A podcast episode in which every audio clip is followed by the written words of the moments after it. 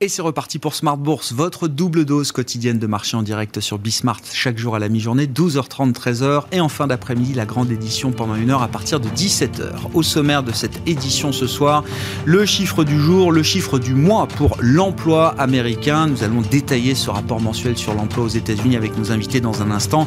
Notez qu'on est toujours sur une dynamique de création d'emplois, hein. c'est euh, le point à retenir, même si ces créations d'emplois sont un peu inférieures à ce que le marché euh, estimait, ce que les économistes estimait. Il faut tenir compte quand même de révisions positives pour les mois précédents, octobre et septembre, et un chiffre de création d'emplois en novembre qui s'établit à 210 000 en première lecture. Encore une fois, ces chiffres seront euh, révisés. Le taux de chômage, lui, recule à 4,2% désormais euh, aux États-Unis. Et puis, on notera même une participation au marché du travail qui s'améliore un petit peu à 61,8%. Voilà pour les grands chiffres de ce marché du travail américain.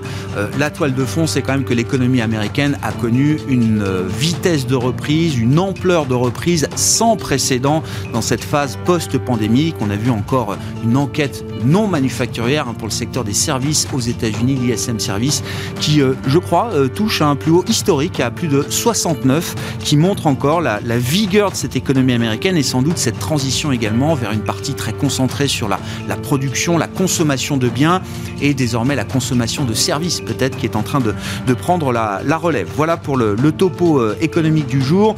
Euh, ce sera le sujet de discussion avec nos invités dans un instant. Et puis la, la question de marché. Est-ce que le marché est quand même fragilisé en cette fin d'année après euh, l'alerte de la semaine dernière, notamment sur les marchés européens? Là, pour le coup, on voit que le, les indices actions, euh, notamment, ont un peu plus de mal que les fois précédentes à, rebondir euh, vivement. Et euh, les indices européens vont d'ailleurs terminer cette, journée de bourse en baisse, une baisse de 0,7% en fin de séance pour le CAC 40 qui retombe autour de 6750 points. Et puis le dernier quart d'heure de Smart Bourse, le deuxième, premier vendredi pardon, de chaque mois, c'est notre rendez-vous autour de l'analyse fondamentale d'un cas d'investissement, d'un dossier spécifique avec les experts de Clartan Euh, c'est le directeur général et associé gérant Guillaume Brisset de Clartan qui sera avec nous à 17h45 pour détailler le cas d'investissement d'Aquafil, une small cap italienne spécialisée dans le nylon.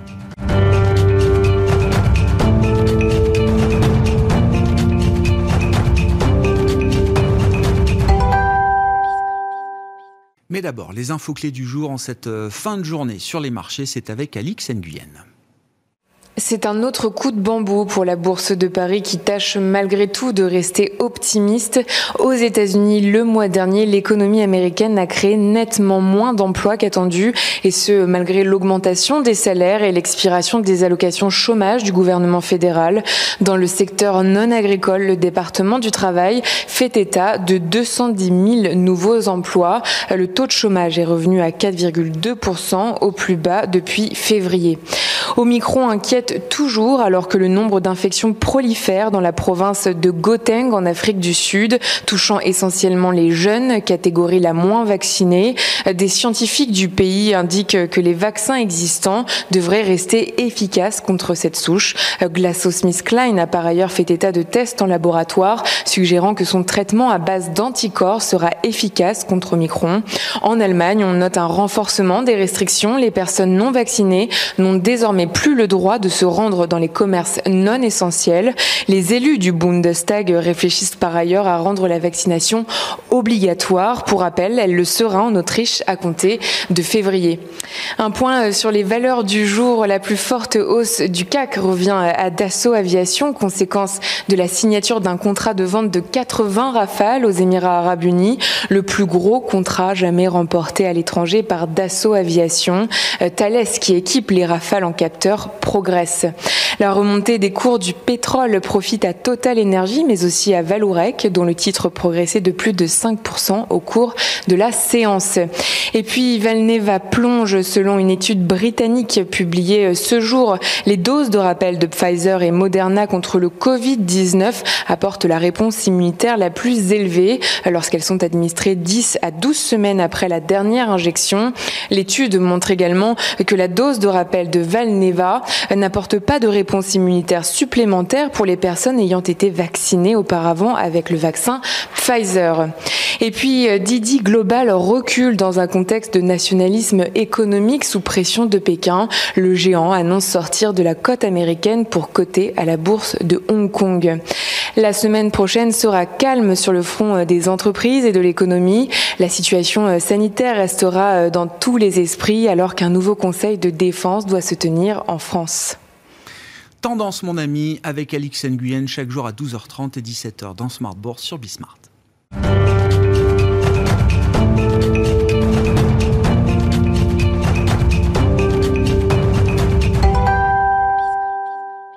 Trois invités avec nous chaque soir pour décrypter les mouvements de la planète marché. Wilfried Gallon est avec nous, directeur stratégiste de Montpensier Finance. Bonsoir Wilfried. Bonsoir Grégoire. Merci d'être là. Merci à Gustavo Einstein de nous accompagner également. Bonsoir Gustavo. Bonsoir. Vous êtes euh, directeur de la recherche et de l'allocation d'actifs de Dorval Asset Management et Axel Bott avec nous euh, également pour commenter l'actualité de marché ce soir. Bonsoir Axel. Bonsoir. Stratégiste chez Ostrom Asset Management. Axel, nouveau rapport mensuel sur le marché euh, du travail américain. Comment on lit ce point supplémentaire dans la série? Mmh. Et puis, 20 euh, mois après la crise pandémique, euh, force et faiblesse de cette dynamique du marché du travail américain. Je, pense que la, du, marché du travail américain reste extrêmement forte, en fait, hein, puisque quand on, voit une, telle proportion d'offres d'emploi rapportées au nombre de chômeurs résiduels, difficultés de recrutement qui sont rapportées par les entreprises, euh, on voit qu'il y, y, a un excès de demande de travail qui se traduit bah, au rythme du retour des gens sur le marché du travail. Euh, par, des, par des nouvelles créations. Donc le, le rapport est, est globalement, euh, globalement très bon à, à, mon avis, à l'exception de ce chiffre de 210, emplois, euh, 210 000 emplois euh, créés par, selon l'enquête le, auprès, des, auprès des entreprises, qui en fait est, est un million d'emplois à créer, duquel on réduit de quasiment 800 000 pour des raisons saisonnières l'estimation. Donc c'est toujours très difficile en particulier dans cette crise, dans euh, dans cette reprise qui est très atypique par nature, la récession a été euh, d'appliquer des facteurs saisonniers qui sont euh, parfois à contre-courant de la tendance sous-jacente. Donc on a par ailleurs l'enquête auprès des ménages qui nous raconte une histoire qui est totalement différente, puisque le taux de chômage baisse très fortement. Il baisse beaucoup dans les catégories d'ailleurs qui ont été très touchées par par la crise, comme souvent en crise, les minorités euh, noires et hispaniques notamment voient leur taux de chômage baisser beaucoup. Et là, on crée un million d'emplois. Donc euh, ces chiffres vont se lisser, euh, mais je pense que tout ça va dans, dans, le bon sens. On voit, le, je pense que le taux de chômage résume quand même assez bien, le, le, peut-être pas au mois le mois, mais en tout cas en hmm. tendance, ce qui se passe sur le marché du, du travail. On est revenu au niveau qui, quasiment qui prévalait avant la crise. Donc moi, on est à 4-2, on peut, on peut considérer qu'on est au plein emploi effectif. Est-ce qu'il faut regarder effectivement le, la participation euh, au marché du travail, euh, bien sûr, qui est peut-être encore un, élément euh, un peu négatif, j'allais dire, dans l'analyse qu'on peut, qu'on peut faire, ce taux de participation. Alors, il n'a jamais été ultra élevé sur les, les, années passées, mais il a beaucoup chuté, évidemment, avec la crise. Il a beaucoup de mal à remonter. Il a beaucoup de mal à remonter. Il ne remontera pas au niveau d'avant-crise. Euh, pour des raisons qui sont liées au vieillissement de la population. Quelque part, la, la, la, la, crise a fait sortir de façon permanente un certain nombre de gens du marché du travail. On peut l'estimer entre 1 et 2 millions. Et donc, on ne pourra pas revenir au niveau de, participation d'avant-crise. Donc, euh, c'est... Euh, c'est, je pense, une des, faiblesses dans le raisonnement de la Fed jusqu'à présent. C'est de se dire qu'on a beaucoup de temps parce que le taux de participation est, plus faible qu'il n'était et ça va forcément remonter.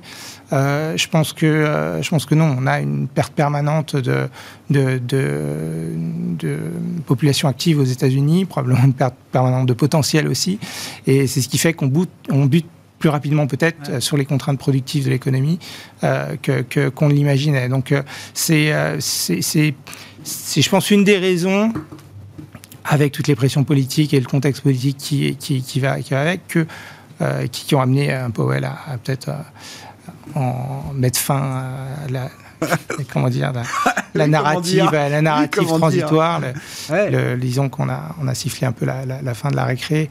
Mais, mais, mais c'est bien parce qu'on a ce rapport sur l'emploi que Powell peut se permettre de, allez, de, de, de glisser un petit peu son, son, vocabulaire, de faire glisser, évoluer son vocabulaire Je pense que si, si on prend les, les cinq arguments qui, qu'il avançait à Jackson Hole sur pourquoi l'inflation est transitoire, il n'y en a aucun qui se réalise.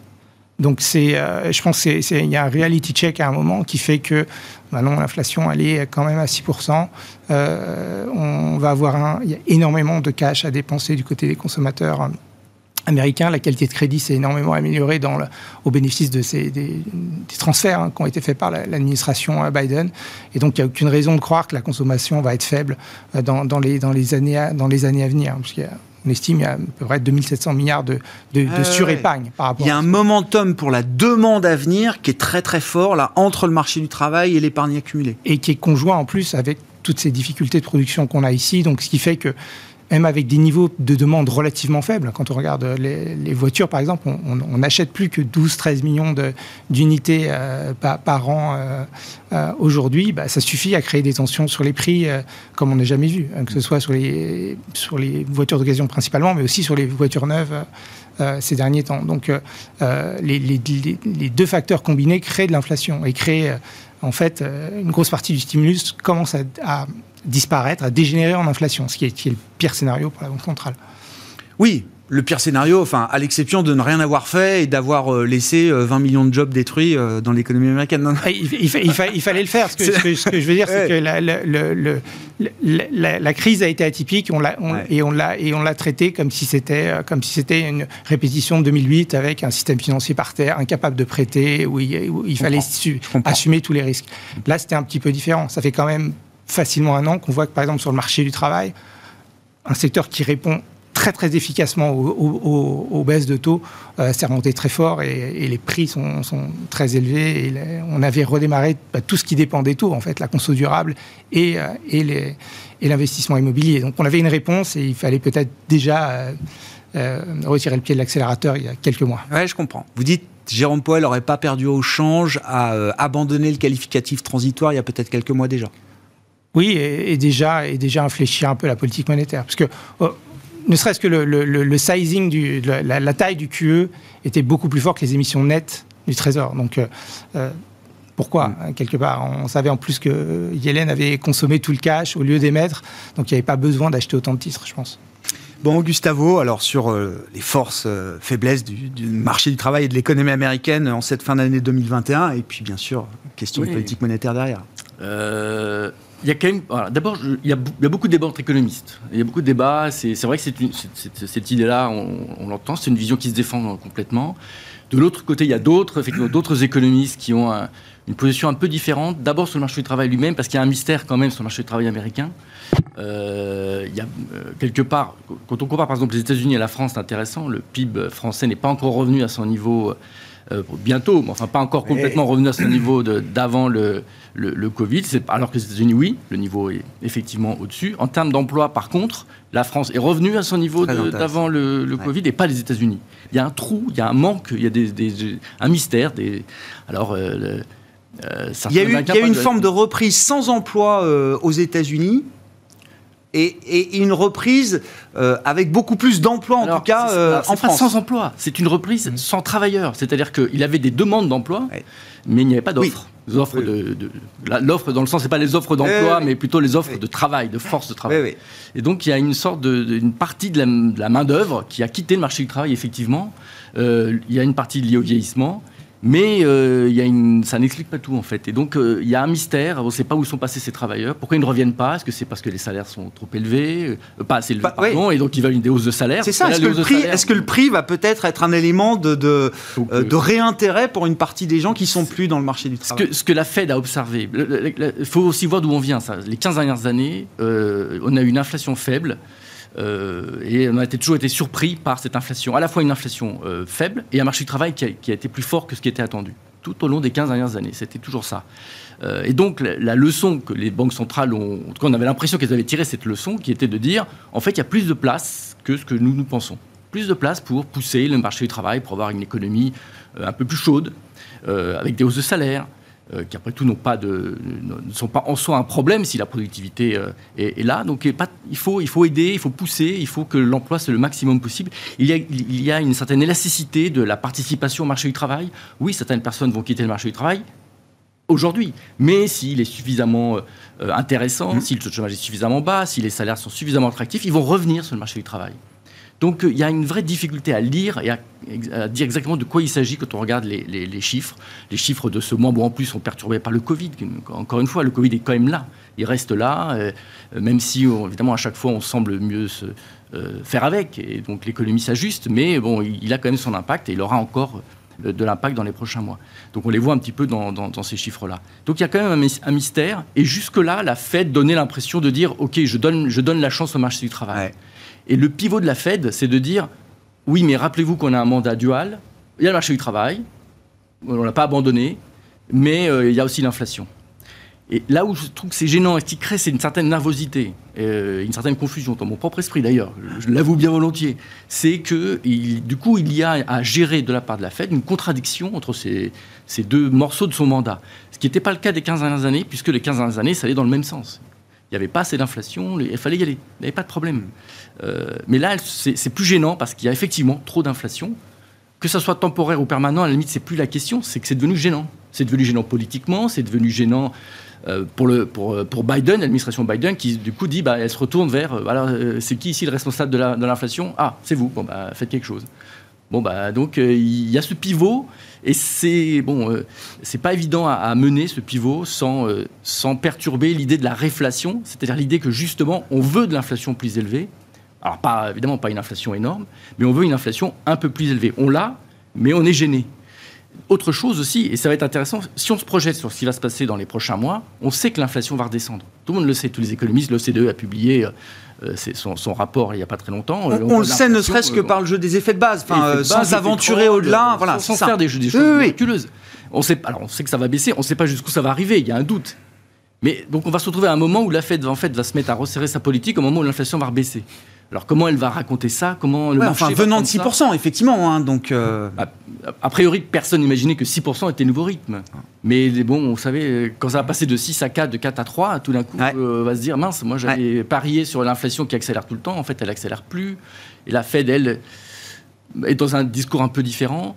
Bon, tout ça peut créer un peu de confusion. En tout cas, je comprends la confusion du moment sur les, sur les, sur les marchés, la volatilité des taux courts. Quelques souvenirs, évidemment, le souvenir traumatique, je dirais, pour, euh, surtout pour la partie courte de la Banque d'Angleterre.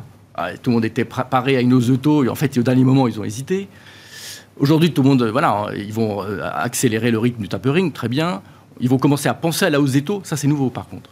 En juin déjà, en juin de cette année, ils avaient déjà dit euh, oui, le tapering, on va le faire. Enfin, en tout cas, on, y pense, on arrête de penser qu'on y va. Bon, cette fois-ci, en plus, directement, ils disent ah, on commence à penser à la hausse des taux. Ok, c'est pricé peut-être effectivement dans la courbe des taux, hein, de, trois hausses, mais quand même. Dans une idée d'optionnalité, moi c'est ce que je comprends, c'est de se dire, s'il faut qu'on aille vite sur des hausses de taux parce que euh, on constate une inflation euh, toujours plus persistante, toujours plus élevée, on n'hésitera pas à le faire. Mais bon, oui, ils ne ils ont, pas, ils sont pas obligés de le faire. C'est pas un engagement, il y a pas, pas un engagement. Mais le fait qu'elle en parle veut dire qu'on bah, bah le price aujourd'hui, qu'on s'y prépare. Enfin, sinon, les marchés sont tournés effectivement vers l'avenir et donc sont dans cette dynamique. Wilfried. Est-ce que Jérôme Paul a eu raison euh, d'abandonner ce qualificatif transitoire? Est-ce que c'était le bon moment pour le faire? Est-ce que c'était déjà trop tard? Et qu'est-ce que ça implique effectivement? Est-ce que ça change quelque chose dans la fonction de réaction de la Réserve fédérale américaine?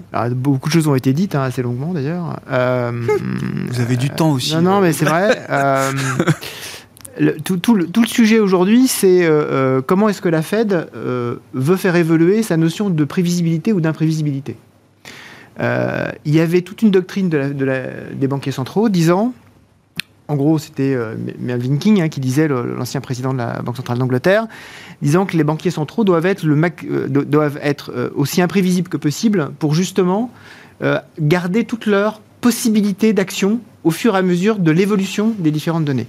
Et puis on a eu au fur et à mesure des années, en particulier avec Jeannette Yellen, un changement pour justement arriver à plus de rigidité, à plus de ce qu'on appelle la forward guidance, à plus de prévisibilité. Là, on arrive à un moment qui est un petit peu compliqué. C'est-à-dire qu'on avait, euh, il y a 18 mois, un pivot stratégique de la Fed qui était assez euh, fondamental, à Jackson Hole, euh, août 2020, je rappelle. la Fed change son appréciation de l'inflation et dit aujourd'hui, mon appréciation de l'inflation, j'ai une appréciation qui est symétrique et moyenne. Ça n'a absolument plus rien à voir. Et régulièrement dans les conférences de presse, Jérôme Powell rappelle si vous n'avez toujours pas compris que j'ai changé de méthode, je vais vous le rappeler. Il, le dit, il le dit fréquemment. Et là, on a l'impression que face à quelque chose qui est fondamentalement liée à un choc d'offres et un choc de demande euh, extrêmement ponctuel, et effectivement une pression politique absolument, absolument énorme euh, sur la Fed, que son discours change. C'est-à-dire que son discours maintenant devient oulala, oulala, il y a de l'inflation, donc je vais, je vais ajuster. Alors je vais rappeler quand même deux, trois éléments. Euh, en particulier le fait que, en tendance, hein, si on prend depuis 2011, donc depuis, on va dire, le cœur de la, on va dire la, fin des turbulences il y a la grande crise financière, si on prend le corps PCE, donc l'indicateur d'inflation que suit réellement la Fed, on atteint tout juste en tendance les 2%. Hmm? On est à peine à 2%, en tendance. Hein. Donc on n'est pas du tout encore au-dessus. Donc quand j'entends des gens s'affoler en disant ah, on a de l'inflation, mais on se calme, hein, on se détend, c'est pas du tout le cas. Euh, alors la Banque centrale européenne, c'est encore pire. Et donc, euh, si on reprend la, méthodologie de la Banque centrale euh, américaine, elle ne doit absolument pas resserrer fortement et rapidement sa, politique, monétaire. Si elle le fait, et moi j'en suis profondément convaincu, ce serait une erreur fondamentale et profonde de politique monétaire. Euh, aussi parce qu'on voit dans les indicateurs avancés d'inflation, tout ce qui est euh, euh, matières premières, le cuivre, le nickel, l'aluminium, le pétrole, je peux vous en citer quelques-uns, y compris dans des enquêtes, dans des enquêtes ISM sur l'évolution des prix, on voit que l'évolution de l'inflation, on a passé le pic d'inflation. Alors, effectivement, la, résonance d'inflation dans l'économie, la résonance sociale, on n'a pas fini. C'est-à-dire qu'on est en train d'avoir des hausses de salaire en, réaction à ce qui s'est passé depuis, euh, depuis 6, 8, 9 mois. Mais ça, c'est de l'effet retard. Mhm.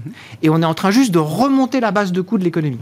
Donc, moi, ma crainte, c'est qu'effectivement, on ait cette, cette, volonté de la, de la Banque centrale américaine pour répondre à la pression politique de dire OK, je change mon discours et donc j'intègre de plus, je fais intégrer dans les marchés un resserrement monétaire et qu'en fait ce resserrement monétaire il soit, il soit en fait à contre-tendance. Vous dites il est, il est peut-être en train de trahir sa, sa nouvelle stratégie, euh, Jérôme Poel, aujourd'hui. Exactement, exactement. Et donc moi, mon espoir, c'est qu'effectivement, il, il, il, il, communique là-dessus d'un point de vue politique dans des comités euh, au Sénat euh, et au Congrès, mais que dans les réunions de politique monétaire, il sera beaucoup plus prudent parce qu'en plus le, variant Omicron lui donne l'opportunité d'être beaucoup plus attentiste et de rappeler quand même le fait qu'il doit équilibrer les choses et avoir cette vision symétrique de l'inflation. Si c'est le cas, ça veut dire qu'effectivement il a très très bien joué pour sa, pour sa renomination. Si c'est pas le cas, euh, je pense qu'on peut se préparer à quelques, quelques moments un petit peu plus compliqués. Est-ce qu'on peut trouver un terrain de compromis dans, dans toutes ces, ces, positions ou pas, euh, Axel Est-ce qu'il est en train de trahir sa stratégie, euh, Jérôme Powell, peut-être pour de bonnes raisons, ou est-ce que envisager une réduction des liquidités injectées monstrueuses qu'on a eues parce que la demande est en forme, qu'il y a de l'épargne, que mmh. cette épargne se réinjecte dans l'économie, qu'il y a moins besoin de liquidité, la, la Fed a moins besoin d'être présente sur cet aspect de liquidité euh, est-ce que c'est trahir la, promesse de la nouvelle euh, stratégie Quand bien même il y aurait peut-être une, deux hausses de taux en 2022, est-ce que ça remettrait en cause la nouvelle stratégie de la Fed?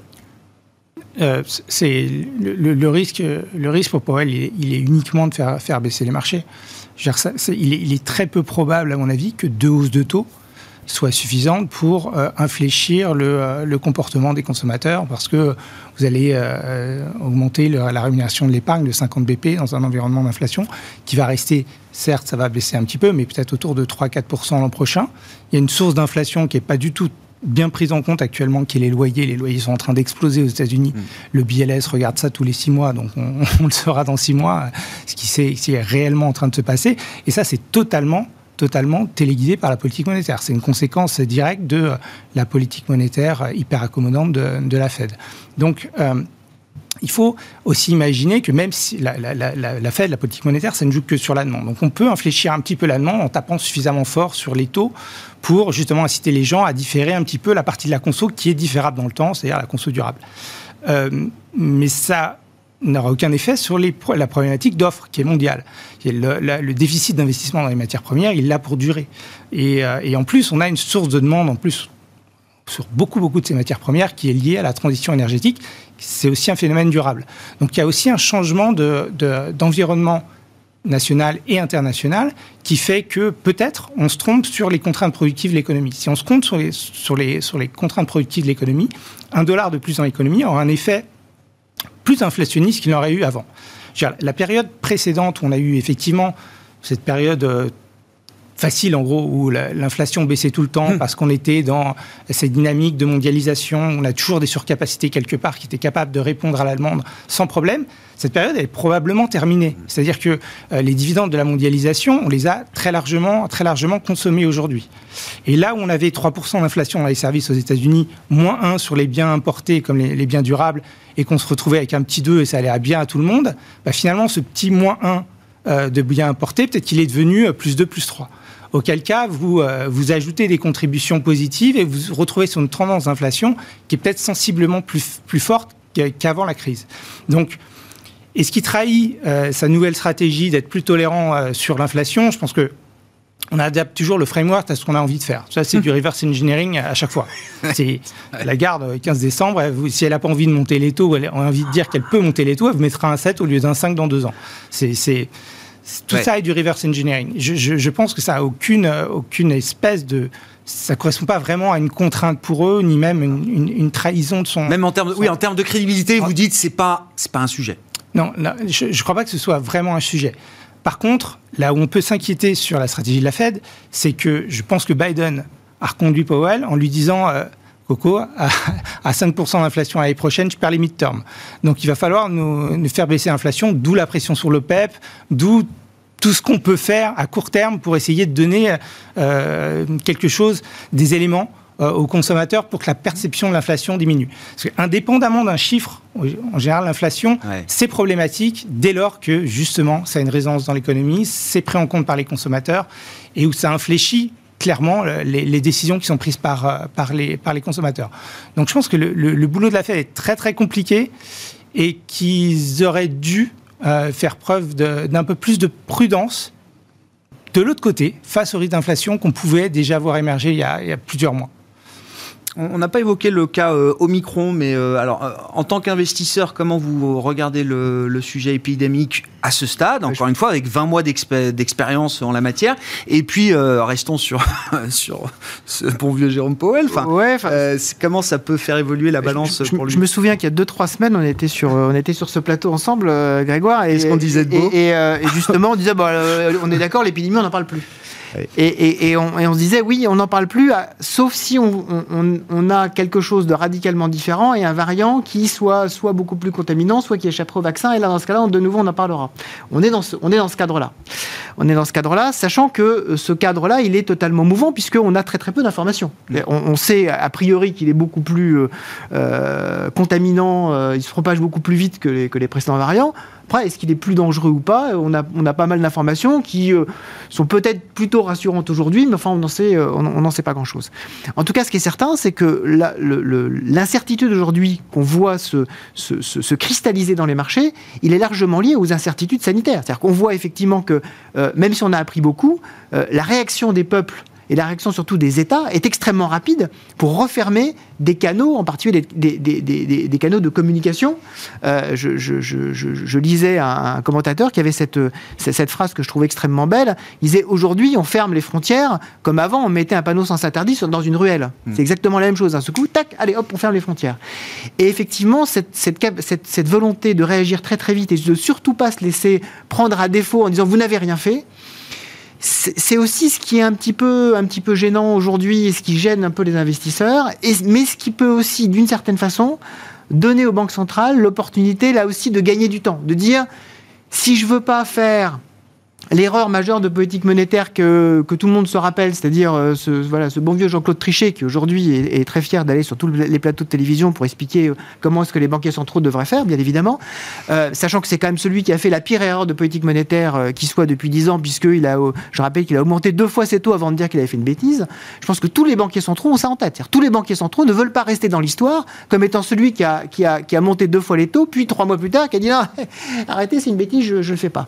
Donc je pense qu'ils vont être extraordinairement prudents avant de renverser leurs problématiques et qu'Omicron leur donne cette capacité-là, leur donne, ah leur donne l'environnement pour dire oui, effectivement. Euh, pour rester ambigu. Voilà, diminuer le soutien, effectivement diminuer les, diminuer les, achats d'actifs, bien sûr, parce que là on en a probablement plus besoin. Aller vers une réduction de la liquidité mondiale, parce que c'est de ça dont on parle. Hein. Je pense qu'on oublie aussi beaucoup qu'au cœur de la crise, moi je me souviens très bien en, mai, enfin non, c'était c'était avril, avril mars-avril 2020. La question qui se posait, on a complètement oublié, c'est est-ce qu'on fermait les marchés financiers? Ah oui. on avait des questions sur les, qui, tournaient en disant est-ce qu'il faut fermer les marchés financiers tellement on est en crise de liquidité? Aujourd'hui, tout le monde l'a oublié en disant mais non, ça se passe très très bien. Ça s'est très bien passé parce qu'on a eu un support très fort. Donc ils vont être très prudents avant de retirer ça, sachant que voilà, le contexte épidémique reste quand même mouvant. Ce qui est euh, intéressant au passage, c'est que le 28 octobre dernier, euh, Christine Lagarde, suivie d'autres euh, membres du Conseil des gouverneurs dans les jours d'après, se sont quasiment pré-engagés à la fin ah du programme d'achat d'urgence pandémique, comme prévu pour fin mars 2022. Et, et, que, les prévisions un peu vite. et que les prévisions économiques de la BCE qui nous présentera mi-décembre, il il faut pas oublier qu'elles sont arrêtées au 24 ah, novembre. Oui, bien sûr. la pandémie, la résurgence, n'était pas encore. Elles sont arrêtées. les, prévisions qui vont nous être présentées mi-décembre ont été arrêtées juste, juste avant, trois jours avant la découverte du variant Omicron. Donc, ça, ça, va, ça va être un exercice rhétorique intéressant hein, de savoir euh, comment est-ce qu'on va présenter tout ça. Gustave aussi, euh, il y a encore des, choses à dire sur les banques centrales et puis on va parler des marchés aussi. Oui, oui. Bah, bon, sur Omicron, ça a été dit, on a très peu d'informations. Disons simplement ce qu'on a observé, c'est que euh, euh, la vaccination, ça change quand même un peu la donne, que la troisième dose, le booster, ça, ça semble marcher. Ça marche au Royaume-Uni, ça marche en Israël. Donc, bon, il y a plutôt, on va dire, de l'espoir, en tout cas, qu'il y aura un impact, même si c'est plus gênant, notamment en termes de vaccination ou de même si c'est plus gênant, l'impact économique sera relativement faible, gérable. Après, les banques centrales, on a toujours intérêt à, dire euh, on sera prudent, on sera, etc. on ne coûte rien. Donc, euh, très bien, on sera prudent. Voilà, ça, c'est sur, ces, aspects-là. Euh, voilà, après, sur, la, politique monétaire, parce que c'est un point quand même effectivement qui, je pense, qui est super important évidemment sur, ces questions de, de marché financier. Je crois quand même que, je ne sais pas s'il y aura une erreur, on a l'impression quand même, pour euh, si de, justement on est tout le monde d'accord, c'est que, c'est que quand même. C'est pas facile, hein. Euh, euh pas, c'est pas facile, c'est vrai. Mais euh, il a, on n'a pas non plus l'impression que la Fed ou que Powell va donner un grand coup de poing sur la table en disant bon l'inflation ça suffit. Enfin vu les niveaux des taux longs, on n'a pas l'impression qu'il y ait une sorte de, message énorme, d'une pression énorme des marchés. Donc bon, peut-être il, il, tente simplement un truc qui n'est pas évident, mais qui serait de dire je vais faire des choses qui vont rassurer les gens, que j'aurais l'impression d'avoir fait quelque chose, mais en même temps je veux pas que ça fasse ralentir vraiment l'économie. Ce qui, bon, ce qui pose un problème, c'est-à-dire comment la Fed contrôle effectivement l'inflation? Bah, en faisant monter le chômage. Mais alors voilà, mais c'était ça ma question quand vous disiez c'est presque contradictoire. oui, il n'y a, a, pas de, il a pas de chemin de crête possible. À un moment, s'il faut traiter l'inflation, c'est forcément récessif pour l'économie. Bah, c'est comme ça que la, fait, enfin, la, politique bah, fonctionne de cette hein manière-là. Ouais, là, il y a une tentative de, il y a une tentative de jouer les anticipations. Et pour les midterms, c'est pas génial hein. L'essentiel des récessions a été euh, provoqué par la Fed dans l'histoire. Hormis les crises financières qui sont quelque part autonomes, toutes celles, de, disons, d'avant 70 sont, euh, on va un petit peu trop loin dans le resserrement et de façon parfois délibérée, comme l'avait fait Volcker. Donc euh, oui, il faut une récession si on veut faire baisser l'inflation. Donc il ne veut pas faire vraiment baisser l'inflation. Vous voyez le truc, il ne veut pas vraiment faire baisser l'inflation en fait, parce qu'elle ne veut pas provoquer une récession. Le marché du travail est peut-être un peu chaud, mais bon, on n'en est pas non plus très sûr, il y a quelques mystères. Donc ce qu'elle veut, c'est quoi? C'est essayer de répondre. C'est vraiment comme quand vous allez chez le médecin, vous dites j'ai mal, le médecin ne hmm. vous dit pas mais non, vous n'avez pas mal. Si bien sûr, prenez, prenez une aspirine, allez vous coucher. Bon, c'est un peu le allez prenez une aspirine, allez vous coucher je fais deux, trois hausses de. Bon, je fais le taperie. Et revenez dans une semaine si ça va je pas mieux. Je fais deux, trois hausses de taux. Vous voyez, je l'ai fait. Bon, mais il faut pas en faire trop. Mais si elle veut vraiment la, la peur, le scénario de risque, il y en a un, c'est que effectivement la banque centrale dit tape sur la table. Un coup de poing. Non, ça suffit. L'inflation. Et là, si elle fait ça, ça veut dire qu'effectivement elle monte les taux suffisamment pour euh, que l'économie ralentisse. Et là, mm. c'est le drame. Là, c'est le drame. Peut-être un point intéressant. Alors sur la partie européenne, parce qu'on a bien compris quand même qu'aux États-Unis, euh, budgétaire, monétaire était euh, bien aligné, incarné par le tandem Powell-Yellen. Un des grands enjeux là à soulever pour par les économistes pour 2022, c'est quand même toute la discussion qui va reprendre en Europe sur les règles budgétaires post-Covid suspendu évidemment. Euh, revenir au pacte tel qu'on le connaissait, euh, alors 3% euh, de déficit, 60% d'endettement, bon, ça paraît ubuesque et ce serait alors récession majeure immédiate pour pour la zone euro. Donc, il faut trouver un nouvel environnement, un nouveau cadre budgétaire qui sera sans doute quand même beaucoup plus pro-croissance. La BCE s'est exprimée d'ailleurs à ce sujet aujourd'hui. Elle participe bien sûr aux, aux discussions. le plus la politique budgétaire sera euh, pro-croissance, le plus ça me facilitera la tâche à moi, Banque Centrale euh, Européenne, qui pourra rester concentrée sur, sur mes sujets et je ne serai pas obligé de supporter tout le poids, effectivement, du soutien économique si la politique budgétaire demain en zone euro est un peu plus pro-croissance. Alors, effectivement, on a, longtemps regretté du côté de la BCE le, manque ah d'action du côté, du côté budgétaire. Euh, le, le, le problème. Faire des erreurs aussi, sans doute. Probablement. Et, mais le problème, c'est le point de départ. C'est-à-dire que vous avez, euh, quoi qu'il arrive, je pense, un montant incompressible de, du déficit public que, que vous devrait maintenir euh, pour avoir euh, ce niveau de croissance qui va devoir être financé par création monétaire, d'une façon ou d'une autre. Donc euh, ça, contraint, ça, aligne de fait aussi un petit peu la politique monétaire, la politique budgétaire. C'était un, des propos de Philippe Lane avant, on l'entend beaucoup moins, Lane, depuis que les Hawks ont pris le comment dire, la parole. La parole. Ils sont, en tout cas, devenus un peu plus, euh, un peu plus présents dans, dans les médias. Euh, mais, mais, Philippe Lang avait cette idée, en gros, qu'il y avait une composante du QE qui était devenue permanente parce que, euh, en gros, vous pouvez pas demander à l'Italie de, de, résorber sa dette. Ça implique un surplus primaire qui serait insupportable socialement. C'est-à-dire qu'il faudrait 5-6% de, de, surplus primaire pour, et donc c'est le seuil de douleur. Hein, c'est les recettes moins les dépenses. Donc c'est mmh. forcément très très violent. Donc il y aura probablement, euh, je pense, un deal entre la BCE et les gouvernements pour euh, mettre en place une sorte de règle d'or, c'est-à-dire qu'on financera par euh, création monétaire, on sortira des calculs déficit, les investissements qui sont vertueux, on peut faire ce genre de choses, on peut le coupler avec la, transition énergétique. Donc il y a probablement un, petit jeu qui va s'opérer entre l'initiative de la France et de l'Italie, qui sont les deux plus gros concernés en fait, hein, et au bénéfice de l'alternance en Allemagne, je pense, ça, ça peut-être ça facilitera un changement d'optique de ce point de vue, pour faire en sorte qu'une grosse partie des déficits euh, en tout cas une partie commune déficit, soit d'une façon ou d'une autre euh, pris en charge par la BCE et qu'on ait, euh, qu'on ait disons, un accord tacite en disant que bah, ces investissements ne seront pas inflationnistes, contribueront au potentiel de croissance et donc on peut plus facilement les, les, intégrer à une forme de QE permanent.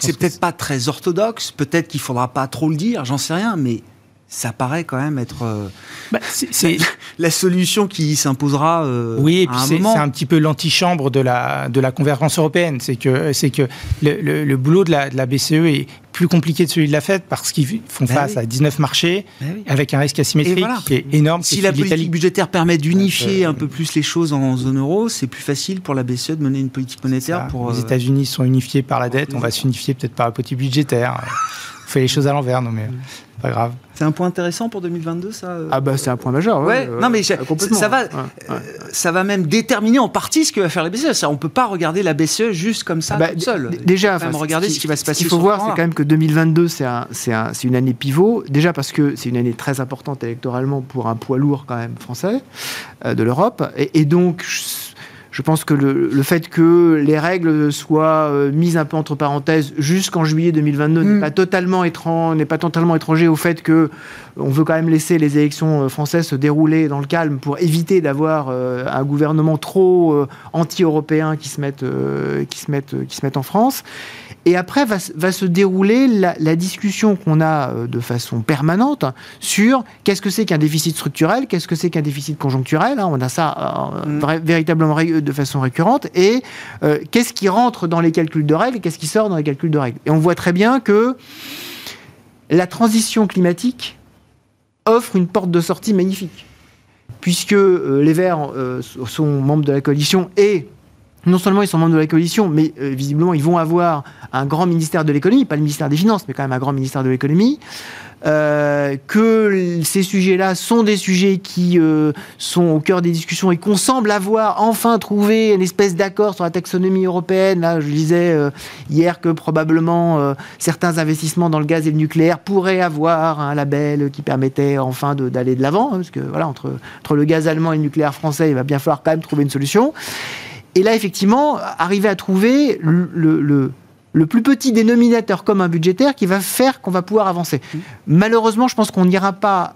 Euh, euh, enfin, on va pas continuer dans la voie la, fameuse voie hamiltonienne de la, de, la, de la mutualisation des dettes. Je pense qu'en Allemagne, c'est vraiment très compliqué aujourd'hui dans ce contexte-là d'avancer, y compris avec cette coalition-là. Euh, mais avoir un fonds d'investissement commun, avoir quelque chose qui permette d'avoir des projets communs qui puissent permettre d'avancer et qui sortent des calculs. Donc on peut consolider encore un peu quand même cette et je pense que ça va être, ça, va être J'ai vu qu'on reparlait de l'union bancaire aussi. Voilà, exactement. Le truc euh, dont on parlait plus. Voilà, avec, avec, une approche avec une approche allemande qui est complètement différente, qui, qui, me paraît intéressante, qui n'a pas beaucoup de temps, mais qui est une approche assurantielle. De dire finalement, euh, faisons une approche assurantielle commune. Donc en fait, faisons une espèce de pot assurantiel commun plutôt que de dire que tous les euh, tous les systèmes sont interconnectés, ce qui permettrait de sortir les fameuses banques régionales mutuelles allemandes, ah. voilà du Donc ça, c'est voilà, ça va être des sujets très intéressants. Ce qui est compliqué, c'est qu'évidemment, il y a la présidence française au premier semestre en même temps que la campagne électorale. Donc euh, on va voir comment est-ce que les, discussions peuvent se faire. Et il va falloir quand même avancer au premier semestre. Donc euh, on sait que le premier semestre, il va se passer quelque chose entre le, entre le 10 et le 24, 24 avril en France. Bon, petit tour de table là pour évoquer un peu la stratégie de marché. marché. Jusqu'où on reste pro-risque?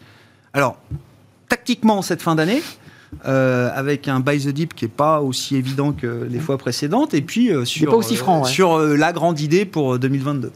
Ah, je pense que sur, sur, sur, la fin d'année, il faut être euh, faut être constructif, mais un peu prudent quand même. C'est-à-dire, euh, il ne s'agit pas de sortir des marchés. Euh, je pense qu'une bonne partie de, de l'année est faite. On a beaucoup d'incertitudes là jusqu'au 15-16, jusqu'aux réunions des banques centrales. Et je pense que les marchés, tant qu'ils n'y verront pas hmm. clair sur un éventuel véritable pivot de la politique monétaire et le point clé qui est est-ce qu'on va aller vers moins de liquidité sur les marchés? En fait, moins de liquidité sur les marchés, ça veut dire que les marchés baissent. Hein. Je rappelle la dernière fois, c'était 2018, ça a été une année quand même très compliquée. Et donc, d'ici là, je pense que ça va être euh, un marché un petit peu comme, comme on voit aujourd'hui, mmh. c'est-à-dire un peu, voilà, un peu, un peu remonté quand même. Hein. voilà, un peu oscillant, un peu, un peu nerveux, à, la merci de toutes les nouvelles. Il n'y avait plus de volatilité action, elle était toute sur le marché obligataire. Exactement. Là, bon, exactement. Et donc peut-être, euh, peut-être repartir, euh, repartir à la fin de l'année et puis voir un peu comment est-ce qu'en fonction des, de l'équilibre sanitaire monétaire, ces deux aspects-là, comment est-ce qu'on va se positionner sur 2022 C'est un petit peu tôt là aujourd'hui. Bon, je sais pas, tactiquement, stratégiquement, il y a quoi le Non, vraiment, c'est, oui, on a envie de sortir les phrases, le en même temps, euh, ah, fantastique, c'est en même temps. non, mais on reste pro risque. structurellement, on reste pro risque. Ce qui se passe, c'est qu'il y a quand même un boom économique à la fin. Et les résultats euh, cette année étaient très, très forts. Et ceux, de l'année prochaine sont très forts. Il y a des grandes chances qu'ils soient effectivement très forts. Les techniciens de marché nous disent les prix baissent avant les résultats. Hein. C'est pas parce que les résultats ont baissé que les prix baissent euh, ensuite. ça, généralement, ça se fait dans, dans l'autre sens. On prend les éléments et bon, voilà, c'est quand même un élément fondamental. mais ça n'empêche pas la nervosité. C'est pour ça que je suis d'accord avec le fait que l'excitation, c'était 2020. Euh, Là où il fallait être au maximum d'action et de risque, c'était effectivement euh, au creux d'avril 2020 et puis encore tout au long de, l'année. Et puis au fur et à mesure, bon, de cette année, on pouvait réduire et être plus, un peu plus prudent. Euh, mais bon, voilà, une grande, une grande, partie de ces mouvements a eu, déjà eu lieu, mm. et donc euh, être un peu plus prudent maintenant, ça semble assez euh, raisonnable. Ce qui est difficile, c'est de comment on organise son portefeuille au sein de ça. Et, c'était tellement compliqué que ce que nous avons décidé de faire, c'était d'être ultra, ultra diversifié. Alors, on est toujours, c'est toujours un conseil assez facile à donner, mais, pour le coup, j'ai l'impression d'avoir une sorte de maximum de diversification. Parce que on sait plus comment. Ça fera plaisir à Toba, mais c'est là. Oui, oui, oui. non, mais c'est bah, non, mais très ressembler à son portefeuille. Oui, ça se retourne tellement vite en plus à l'intérieur des Parce que, voilà, vous dites actifs, sectoriellement, géographiquement, vous dites, euh, voilà. Voilà, exact. C'est vraiment très compliqué. Mais en même temps, sortir du, des marchés, sortir du risque, alors que quand même il y a un boom économique, mm. c'est pas évident. Euh, on a ces questions de, on en a parlé de la, de la, de la Fed et de la liquidité. Bon, c'est une question importante, mais pour l'instant, on reste quand même, je dirais, investi mais pas, pas aussi fort qu'on a pu l'être par le passé. Et très honnêtement, je suis désolé de ne pas donner des sortes de, de, de, vues très claires, mais c'est d'être euh, le plus possible. Mais oui, mais si, mais c'est quand même euh, une stratégie de gestion euh, comme une autre. Tout terrain, hein. va dire. Jusqu'où on est encore pro-risque ou jusqu'où euh, on se protège aujourd'hui, Axel? Bah, bah, Là, outre le problème de liquidité de fin d'année qui commence, qui commence déjà, hein, et ces, ces, trois banques centrales qui se réunissent mi-décembre avant la trêve des confiseurs. Ou, Semaine 50, 14, 15, 16 décembre. Et donc, et donc, effectivement, on a deux échéances comme ça qui sont, qui sont assez euh, compliqué, compliqué à gérer. On aura probablement euh, euh, de quoi revenir sur les marchés en, début d'année. En termes de risque. Il y a quand même deux, échéances en tout début d'année qui sont les, élections portugaises. Peut-être un peu, peut-être plus par le prisme de la dette souveraine, mais on ne sait jamais ce que ça peut donner. On peut, ça sera toujours vecteur de volatilité. Et les élections présidentielles italiennes, qui sont, qui arrivent très vite, puisque et là, si Draghi y va, probablement ça risque. Ça peut changer le scénario italien pour ça la Ça peut changer le scénario italien. Euh, mine de rien, le, le, vote Draghi qui avait amené le spread italien à 90, bah, aujourd'hui le spread italien il est à 130. Et s'il sortait du jeu et qu'on avait de nouveau le jeu politique italien qui euh, euh, qui revenait euh, impacter nos headlines et les, les faire les gros titres euh, ça peut aussi générer de la volatilité, une autre forme de volatilité que la réduction de la liquidité qui est, qui est évidemment, euh, on, parlait de, on parlait des actions après les taux, il y a aussi sur le marché des changes. Vous regardez le, ouais. la volatilité, même sur des changes qui ne bougent pas beaucoup comme l'euro-dollar, bah, la volatilité implicite, elle est passée de, de 4 à 7. Quoi. Donc, c'est, oui, on a un environnement plus, plus volatile, clairement, avant ces, ces trois banques centrales et puis les, événements politiques début d'année. Ouais. Outre les grandes parités, le dollar remonte et puis on a vu sur des grosses devises émergentes quand même des, des, des oui. mouvements énormes. La Turquie, euh, peso mexicain, euh, le rand sud-africain, là sur le mois de novembre, qui accuse quand même des, des, mouvements assez spectaculaires. Merci à vous trois pour cette discussion de marché qui vient clôturer cette, cette semaine, une semaine euh, compliquée hein, pour les marchés. On n'a pas réussi à revenir sur les niveaux d'avant le, le sell-off de vendredi dernier. Nos trois invités ce soir, je le rappelle, Axel Bott, stratégiste chez Ostrom Asset Management, Gustavo Orenstein, le responsable de la recherche et de l'allocation d'actifs de Dorval Asset Management, et Wilfried Galland, directeur stratégiste de Montpensier Finance.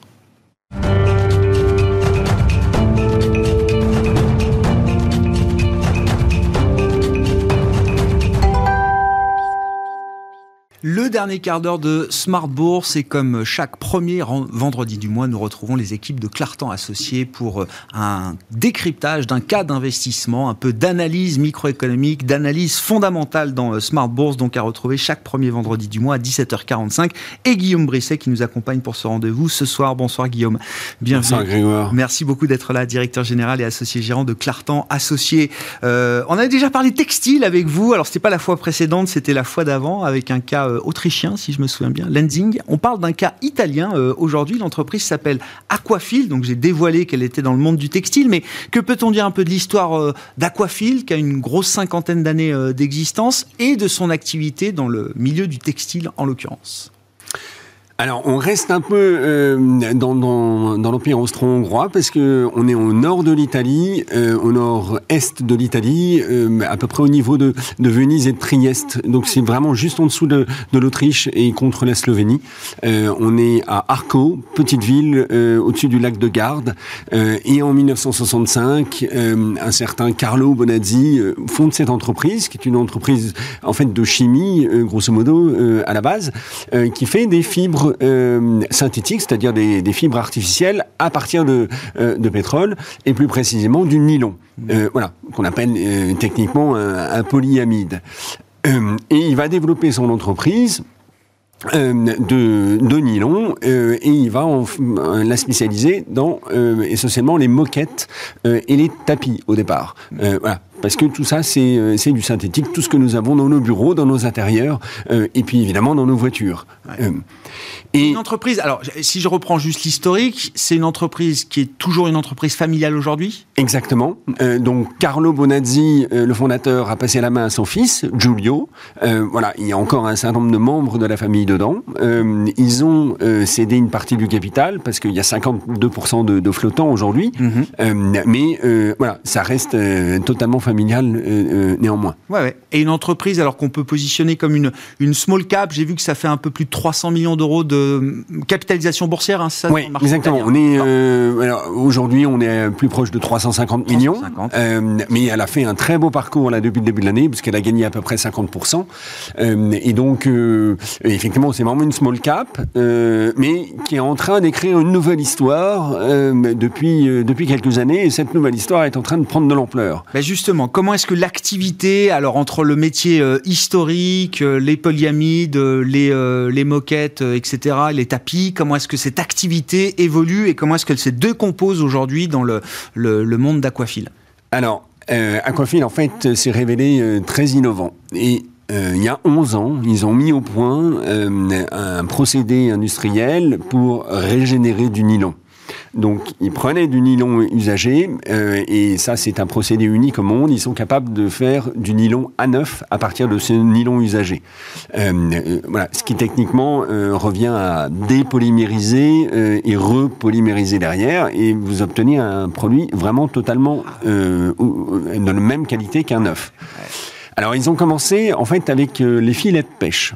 Euh, parce que les filets de pêche euh, sont une calamité en fait pour nos océans, ça traîne partout. Dès qu'ils sont usagés, on les jette et, et, voilà. Et on a tous les images en tête de, mammifères marins coincés dans ces filets de pêche. Et eh ben ils vont commencer à reprendre ces filets de pêche et ils vont les régénérer. Mais là où ils ont été, euh, en l'occurrence, extrêmement euh, forts, c'est que euh, ces filets de pêche, bah, forcément, ça sent le poisson, parce qu'ils ont traîné dans l'eau de mer pendant des, années et des années.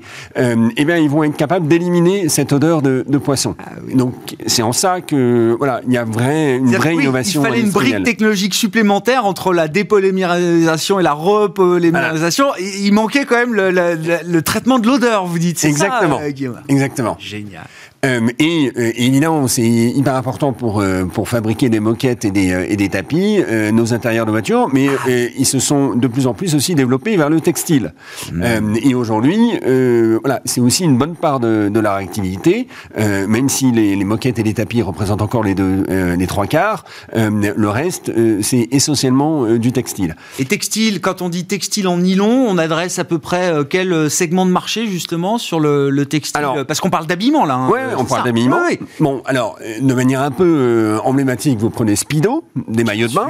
Euh, vous prenez toutes les marques euh, de montagne, type Patagonia, type Picture Group, qui sont des marques de, sport et qui ont besoin de, matériaux un peu sophistiqués, voilà, donc synthétiques. et ben, ils utilisent aujourd'hui Econil et ils en font évidemment un instrument marketing, c'est-à-dire que euh, c'est euh, euh, toujours l'idée de Intel Inside. J'ai fabriqué ah. ma veste de montagne avec de l'éconil et donc je suis vert. et donc le consommateur qui, voilà, qui se balade en montagne et qui est porté vers la nature. Il est fier d'afficher non seulement la marque du t-shirt, mais la marque du, du nylon avec lequel le t-shirt a été fabriqué. Exactement. Il n'a pas pollué avec ça. Euh, puisque euh, non seulement il n'a pas pollué, parce que euh, fabriquer du, de l'éconil, c'est 90% d'émissions de CO2 en moins comparé à un, nylon ouais, ouais, c'est complètement circulaire avec 90% d'impact carbone en moins. Quoi. Voilà, exactement on avait, on, retrouvait ça chez votre Autrichien euh, Lending, hein, cette idée qu'à un moment, le, textile, la matière euh, textile devient euh, devient un produit, enfin devient une marque pour le consommateur final. Absolument. Absolument. Comment se répartit alors cette activité aujourd'hui de, euh, d'aquaphile hein, et puis quelques montants? Alors là, euh, dans, le, dans l'analyse financière du, euh, du dossier, qu'est-ce qu'on peut dire effectivement de la photographie? Et puis donc, où en est l'entreprise dans son cycle d'activité là? Alors, juste pour situer, euh, ça sera à peu près 440 millions euh, d'euros de, chiffre d'affaires là sur l'année 2021 normalement. Donc vous voyez, on a une capitalisation euh, boursière à, 350 millions. donc moins que les ventes. On n'est pas cher de ce côté-là. L'activité ces dernières années a été n'a pas été très très sereine du fait qu'ils ont énormément investi en 2018 et 2019. Et là aussi, ils arrivent en 2020, ils se sont lourdement endettés, donc ils avaient un endettement net de, 3,7 fois euh, leur EBITDA euh, fin 2019, et ils se prennent 2020 euh, avec un effondrement de l'activité, évidemment. donc ça devient tendu, négociation avec les banques pour éviter que les covenants entrent en jeu, etc. Nous, on a commencé à les regarder fin 2020 et, et, à discuter longuement avec eux pour savoir justement quel confort ils avaient vis-à-vis des banques. Euh, ça passait, mais euh, voilà, on a dû encore attendre euh, quelques validations et nous, on a investi début 2021 ah et, et, en fait l'année 2021 marque un retour un peu booming de l'activité et donc l'endettement net décroît à une vitesse très rapide. On est à 2,7 fois à la fin du premier semestre. Là, au, dernier chiffre du, de fin septembre, on était déjà retombé à 2,3 trois fois les bidas. Donc voilà. La question de survie est passée. Enfin, toute la question de la survie financière de l'entreprise est derrière aujourd'hui. Totalement. Ça aurait pu, voilà, ah bah, aurait pu trébucher là-dessus. Bien sûr, bien mais, sûr. voilà, c'est terminé. Et là, du coup, les marges, mais qui elles aussi sont assez variables, bah, remontent en flèche. voilà, et on retrouve aujourd'hui les niveaux les plus élevés des sept dernières années. voilà, depuis l'introduction en bourse, à peu de choses près. et donc, l'entreprise se porte bien aujourd'hui. Elle se porte très bien même. Euh, Et surtout qu'elle a cette phase d'investissement derrière elle, donc elle va générer. au bout de ce cycle d'investissement. Voilà, donc elle va générer énormément de cash flow dans les années à venir. Bien sûr. C'est une entreprise qui est euh, sur le terrain de jeu mondial, qui est positionnée comment? Enfin, je veux dire, en termes de répartition de son activité, elle est, c'est équilibré, c'est très concentré sur quelques zones. C'est euh? Alors, elle est, euh, elle est italienne, donc elle est très européenne à la base, et elle le reste encore aujourd'hui. elle réalise à peu près 60% de son chiffre d'affaires en Europe, mais elle s'est développée beaucoup aux États-Unis ces dernières années, et elle a commencé à se développer en Asie. Donc, tout ça est en train de croître. Et il y a plus de croissance aujourd'hui pour, euh, euh, pour euh, Aquafil en Asie et aux États-Unis. et donc, progressivement, ça va se rééquilibrer. Mais c'est un groupe vraiment mondialisé parce qu'elle a des sites de production aussi bien en Chine, en Thaïlande, aux États-Unis qu'en Europe. Mm. et les ventes, bah, elles, voilà, vont suivre dans les régions comme, comme la Chine et, et les États-Unis. Quand on regarde un peu les perspectives stratégiques de, cette entreprise, alors on comprend l'innovation là effectivement, qui est un, élément clé euh, aujourd'hui de la proposition de valeur d'Aquafil. Euh, dans un marché du textile nylon, qui a quelle perspective euh, au-delà des maillons de bain Speedo et du t-shirt de montagne, Guillaume? Alors, il y a, en fait, il y a beaucoup, beaucoup d'applications parce que euh, tous vos sacs de voyage, ils sont en nylon, par exemple. Tous vos euh, sacs à dos, euh, tout ce genre d'accessoires, ah c'est du nylon. Et tout ça, c'est en pleine croissance. de toute façon, il y a une croissance démographique au niveau mondial qui fait que on est de plus en plus consommateur de, de vêtements et, et, de ce genre d'accessoires. Donc, ils sont de toute façon portés par ça. Et puis, à l'intérieur de ce segment, comme ils ont l'atout incroyable des conils, et eh ben, ils sont euh, encore plus en croissance que, que le marché euh, sur lequel ils sont positionnés. Euh, et voilà. Et dans les années à venir, tout ça devrait s'accélérer parce que la conscience écologique ne cesse de, de grandir. et donc le consommateur réclame ce genre de produit. Et puis alors effectivement en termes de valorisation, donc vous c'est un investissement de 2021, c'est intéressant, ça fait partie des opportunités Covid qu'il fallait saisir, euh, c'est ça oui, euh, Guillaume Vous disiez effectivement donc ça se paye moins que les ventes, moins qu'une fois les ventes euh, sur sur le marché. En termes de s'il y a d'autres ratios de valorisation là qui peuvent donner une mesure aujourd'hui de, bah, on est la cherté ou pas du titre d'ailleurs. On est on est à 17 fois les résultats 2022 par exemple, donc on n'est pas on n'est pas totalement au tapis, mais en fait c'est sur des résultats résultats qui euh, sont attendus en forte croissance dans les années à venir. Donc euh, le 17 ça fois, euh, voilà, il faut le regarder avec avec une, une, certaine hauteur de vue parce qu'il il va évoluer beaucoup. Mm. Merci beaucoup euh, Guillaume d'être venu nous parler donc euh, dans ce, secteur du textile de la société Aquafil. C'était le cas d'investissement que nous analysions ce soir avec les équipes de Clartan Associés, donc cette small cap italienne spécialisée dans le nylon. Guillaume Brisset, directeur général et associé gérant de Clartan, était avec nous ce soir pour ce quart d'heure, ce dernier quart d'heure de Smart Bourse. Très bon week-end. On se retrouve lundi à 12h30 en direct sur Bismart.